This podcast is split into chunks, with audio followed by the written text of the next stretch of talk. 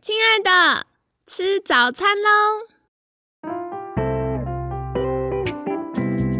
本节目由好时好时提供。节目开始之前，请帮凯西一个小忙，订阅、分享、给予五星好评吧！也不要忘了追踪好时好时粉砖和 IG。现在也提供 Mr. Box 的订阅式赞助，让我们一起好好吃饭，好好生活，迎接幸福吧！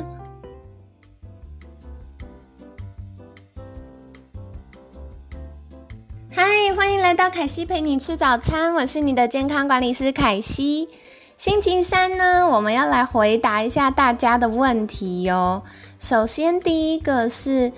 大家常都会说，除了改善症状之外，也会想要从源头改善。到底凯西建不建议做过敏原检测呢？觉得在谈这个部分的时候，可以先跟大家分享凯西自己的经验，因为凯西以前有做过几次，就是 G 一二二四的。急慢性过敏原检查，那我很喜欢这个检查，就是因为小时候也有在医院做，那那时候只能做急性的过敏原，而且只能看到几十种的常见过敏原而已。急性过敏原就是你一碰到就会立刻有反应，比如说像凯西小时候鼻子过敏，所以我一碰到灰尘、尘螨，我就会立刻哈啾哈啾，那这个就是我的急性过敏源。可是慢性过敏源呢，就是它刺激我们身体，我们的身体需要花一点时间运作，才会让症状跑出来。所以换句话说，如果遇到慢性的过敏源，我们可能是接触到之后的二十四到七十二小时之后才会，呃，就是这之间才会出现症状。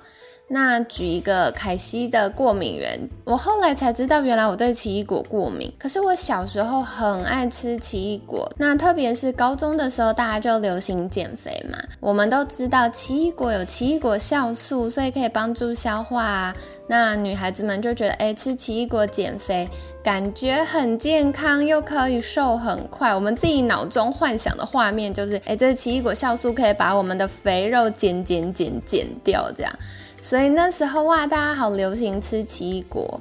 可是我有的时候就发现，哎，吃完奇异果过几天，我就会哈啾，或者是呃嘴巴就会痒痒，喉咙痒痒，眼睛痒痒的这样子。以前就不知道凶手是奇异果啊，所以还是很爱吃。我一直到长大都很爱吃。然后我去做了 G 二十四的检查之后呢？我才发现哦，原来我对奇异果过敏，而且这个不是因为我短时间吃太多所以过敏，是因为我的基因就对 奇异果过敏。所以很有趣是，凯西的妈咪也做了检查之后发现，哎，妈咪也对奇异果过敏哦。在我们家里面，奇异果不算是会短时间大量吃到或者是很频繁吃到的水果，所以我们就可以知道，原来有一些水果或有一些过敏源是。基因，你本来就会对它里面的某种蛋白成分过敏。那有一些呢是另外一种状态，就是你短时间接触太多、太大量。比如说像凯西线都不太会过敏了，可是我如果整个家里大扫除的时候，难免就还是会觉得，嗯，眼睛有点怪怪，有点小痒痒这样子。常常吃到的东西也会，所以。凯西在节目里常常提到，我以前不知道我对麸质过敏，可能早餐吃了面包，然后中午吃水饺，晚上吃面条，吃个干拌面或牛肉面这样子，然后我就大量接收到这些过敏源，所以我就对麸质过敏的状况蛮明显的，比如说我小时候很容易偏头痛。很容易便秘、肠绞痛，或者是眼睛、耳朵、鼻子、喉咙常常都会痒痒，就很不舒服。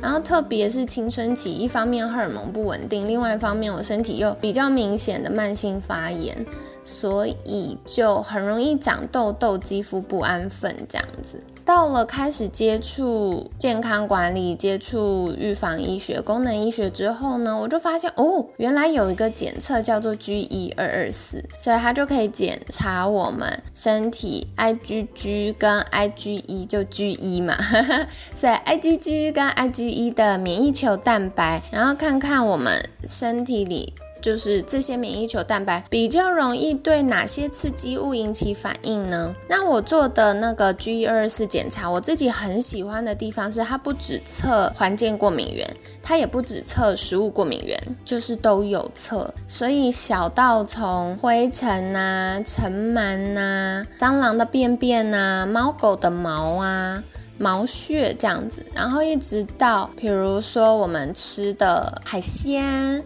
肉类、水果，然后一些常见的蔬菜。或者是我印象很深刻的是中药，因为一般我们都会觉得，哎，中药就是很健康啊，要来治疗的啊。可是我们都忽略，有可能我们对这个东西过敏。我觉得这个对于特别是长期有在吃中药，可是状况没有明显明显好转，或吃了一阵子之后有点停滞的听众朋友们，也蛮推荐可以来检查一下，是不是因为对药方中的其中某些药材有。及慢性的过敏，所以让身体慢性发炎，影响了药效发挥呢？这样大家都会要问凯西说，我们要不要做 G 二二四检查？那凯西觉得呢？我们在决定要或不要之前，要先思考几件事。第一个是我为什么要做这个检查？比如说，我是想要从这个检查里面找到问题的根本，找到问题的核心来解决它吗？还是我是要找到精准适合我的解决方案？好，所以在功能医学里面有非常多的检查，有些就是诶，我怀疑可能凶手是他，但是没有证据，我们就做一个检查，让他拍板定案这样子。那有一些检查是。可能每个人的治疗方式不一样，或者是健康管理的策略会不一样。那到底哪一个比较适合我呢？所以就会做相关检查。那 G 二二四，我觉得它对这两个部分都有用。一部分其实我觉得饮食或者是生活过敏源就是趋吉避凶。它的概念很简单，第一个，你先知道问题的核心到底谁是凶手，常常吃的东西就很有可能是你的过敏源了。像凯西在服务客户这么多年的经验里面呢，我就有发现有一些客户他好喜欢吃凤梨，或好喜欢吃芒果。那短时间大量吃，通常都是遇到产季的时候嘛，就会哎毛起来买，毛起来吃，这样就很有可能在检测的时候发现，哎，糟糕，过敏了。那另外一种状况就是他日常就会吃，常常是坚果类的。比如说，像我有客户是对燕麦过敏，对呃这个葵花籽过敏，然后有些人是对花生过敏，蛮多人对花生过敏的。题外话，好哦。那有一些人呢是会对甲壳类，比如说螃蟹啊、虾子啊这些东西过敏。第一个是先确定凶手是谁，那第二个。其实过敏的改善策略超简单，你只要移除过敏源，进阶可能再做一些辅助的，比如说营养素补充啊、肠漏症修复的调理策略，就会进步了。所以呢，第一个就是先移除过敏源。那对于 G 二四的检查，它找到凶手了嘛？你要避开它就很容易。所以。以大家会问说，凯西，那我到底要不要做 G 一二四检查呢？我就会说，如果你有预算，然后你比较想要积极解决你的问题，你不是只是想要试试看了解这是什么，你是真的很想要哦，我有具体问题要改善，那我会非常鼓励你。做检查，但另外一个就是 G 二四，因为它是比较算更进阶的自费检查嘛，就不是一般我们在医院的那种检查，所以有些人就会说，可惜我自己做或给我小孩做是可以啦，可是我们全家人老老少少要一起做的时候，那个费用下来很可观呢，该怎么办呢？所以凯西就跟大家分享一个替代方案哦。替代方案就是凯西过去在我们的 podcast 节目《凯西陪你吃早餐》里面有反复提到的方法。首先就是七天不吃，然后后面三天再吃，你想要测的过敏源就会有七加三，总共十天的执行计划。那具体要怎么做呢？首先就是你先选定一种，一次一种，因为如果一次测太多种，你就会不知道真正凶手是谁。那举例，像凯西之前想要知道我有没有对酪蛋白过敏。然后我有没有对乳制品过敏？那我们都知道乳制品里面过敏会分成两个，一个是乳糖不耐嘛，一个是对牛奶里的主要蛋白质酪蛋白过敏。所以我就做了一个尝试，就是我整个七天一整周都不碰乳制品。为什么会开始这样实验？是因为我本来发现，哎，我可以喝牛奶，然后后来喝牛奶会过敏，我就吃优格，想说是不是乳糖不耐。我后来连吃优格都不行，然后最极端的时候，我连碰到奶油，就是可能意大利面里面一喵喵的奶油，或者是蛋糕里有加一喵喵的鲜奶油，我都不行哎。所以呢，那时候一整周就是都没有碰乳制品，从刚刚提过的牛奶、优格、优酪乳，然后奶油。鲜奶油，或者是加在一些食物里面的这些乳制品添加。那我觉得大家比较容易忘记的就是蛋白粉，因为一般的蛋白粉有分植物性跟动物性的嘛。那动物性的大部分比较容易入手的选项都是酪蛋白为主。那有一些比较在进阶的可能是乳清蛋白。好，所以呢，那时候我就是这些东西全部避开。一个礼拜，那一个礼拜之后，我就发现，哎，便秘的状况改善了，皮肤粗糙，容易长。就是小丘疹或者是长粉刺的状况也改善了，然后皮肤摸起来粗粗的状况也改善了，就是保水度变比较好。那另外呢，我就发现眼睛、耳朵、鼻子痒的状况很明显的进步，诶，就是一个礼拜不吃，特别是到第五到七天的时候，呃，本来就是哇，每天很不舒服，很不舒服，后来就诶。好像没有那么不舒服了。然后我怎么会意识到这件事呢？是因为眼睛痒，我就会习惯点那个止痒的眼药水，消炎的眼药水。然后我就发现，哎，我想不起来我要点的时候眼药水放在哪里。这意思是我已经连续好几天都没有用到它了，不是在一个我随手可以拿到的地方。那再来的话呢，我就发现疲劳感，然后脑袋混沌、脑雾的现象也进步了。所以那时候我就记录了每一个从我生理、然后睡眠、情绪等等各方面的改善。然后过了七天呢，我就尝试三天，三天我就是正常吃，比如说我早餐就会吃个优格，然后有时候嘴馋就会有个木瓜牛奶或洛梨牛奶，对不对？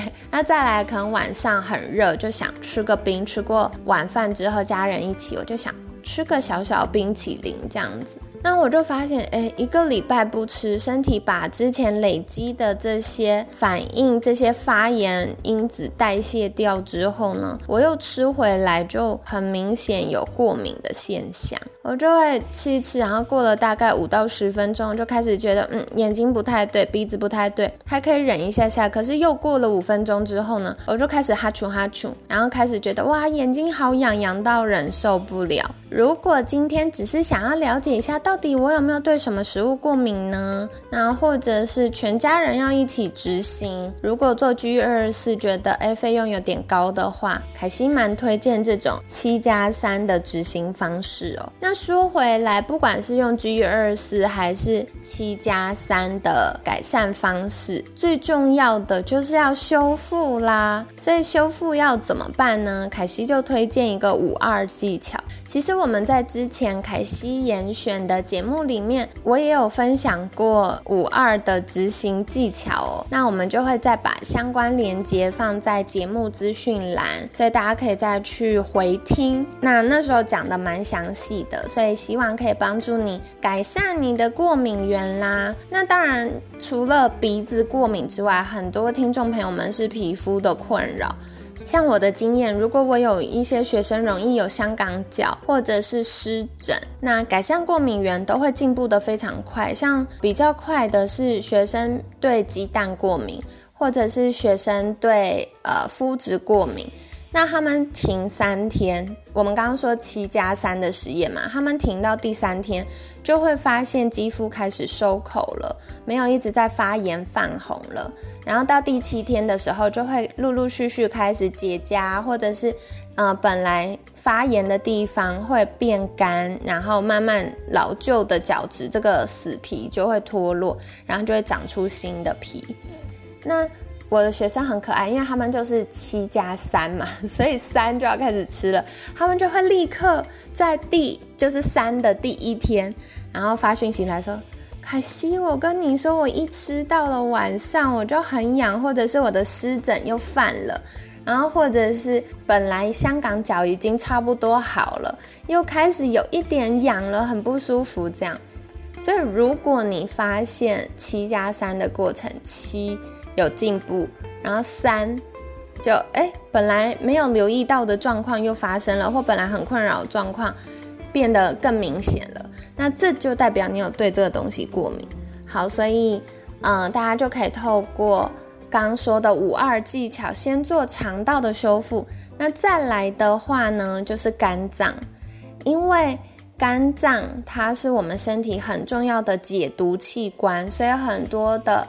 刺激物质，然后用掉不要的免疫细胞，然后我们的荷尔蒙、神经传导物质，很多用完的垃圾，它就要被资源回收，然后到肝脏再被分类。诶，这个还可不可以用呢？不能用，它就要分解，从肠道排掉。那如果还可以用，它就会经过处理之后把它更新，然后再拿回来用。好，所以如果常常有皮肤问题，容易头痛，然后慢性疲劳的听众朋友们，除了做五二的肠道修复技巧之外，也要做肝脏的解毒哦。那具体要怎么做呢？凯西其实针对肝脏解毒啊，我没有那么推荐，就是坊间的水果。水果排毒法或果汁排毒法，主要的原因是因为的确透过蔬菜水果，我们可以获得很多的植化素。那这些抗氧化物质呢，当然对肝脏的解毒有帮忙。可是肝脏解毒不只需要这些营养素，它更需要，比如说氨基酸，所以我们就需要补充蛋白质。然后它更需要好的油，它更需要一些脂溶性的抗氧化物质。如果在这个过程中只靠果汁排毒，网络上就会很多什么五种水果打在一起或不同颜色，一个礼拜就是按照红橙黄绿蓝靛紫，然后每天一个颜色水果，其实我都不太建议哦，因为很有可能是糖量超标，反而增加肝脏的负担。那具体要怎么做呢？肝脏解毒的重点就是第一个一样要避开食物过敏源。然后第二个呢，它会需要补充大量身体需要的呃营养素，比如说新鲜的蔬菜，然后优质的蛋白质以及足够的水分。那该怎么做？如果有需要的听众朋友们，可以在私讯好时好时的粉砖，那凯西可以再跟你分享哦。好的，所以希望今天的回答有解答你的疑惑。那如果有任何想进一步了解的，也欢迎再跟凯西说，欢迎许愿，我们就会再邀请不同的专家。那题外话还是要在大募集，因为慢慢就是接近到了我们二零二二年的下半年。所以，凯西陪你吃早餐的节目计划呢，开始为了明年度，就是二零二三年做节目计划了。那当然，在去年以及今年，我们聊了非常多话题。不过，凯西相信还有很多是你们想要听的，所以欢迎推荐来宾。或者是欢迎推荐你想听的主题，我们就会在明年度再度安排专家来分享喽。那希望你喜欢今天的节目，感谢你今天的收听。每天十分钟，健康好轻松。凯西陪你吃早餐，我们下次见，拜拜。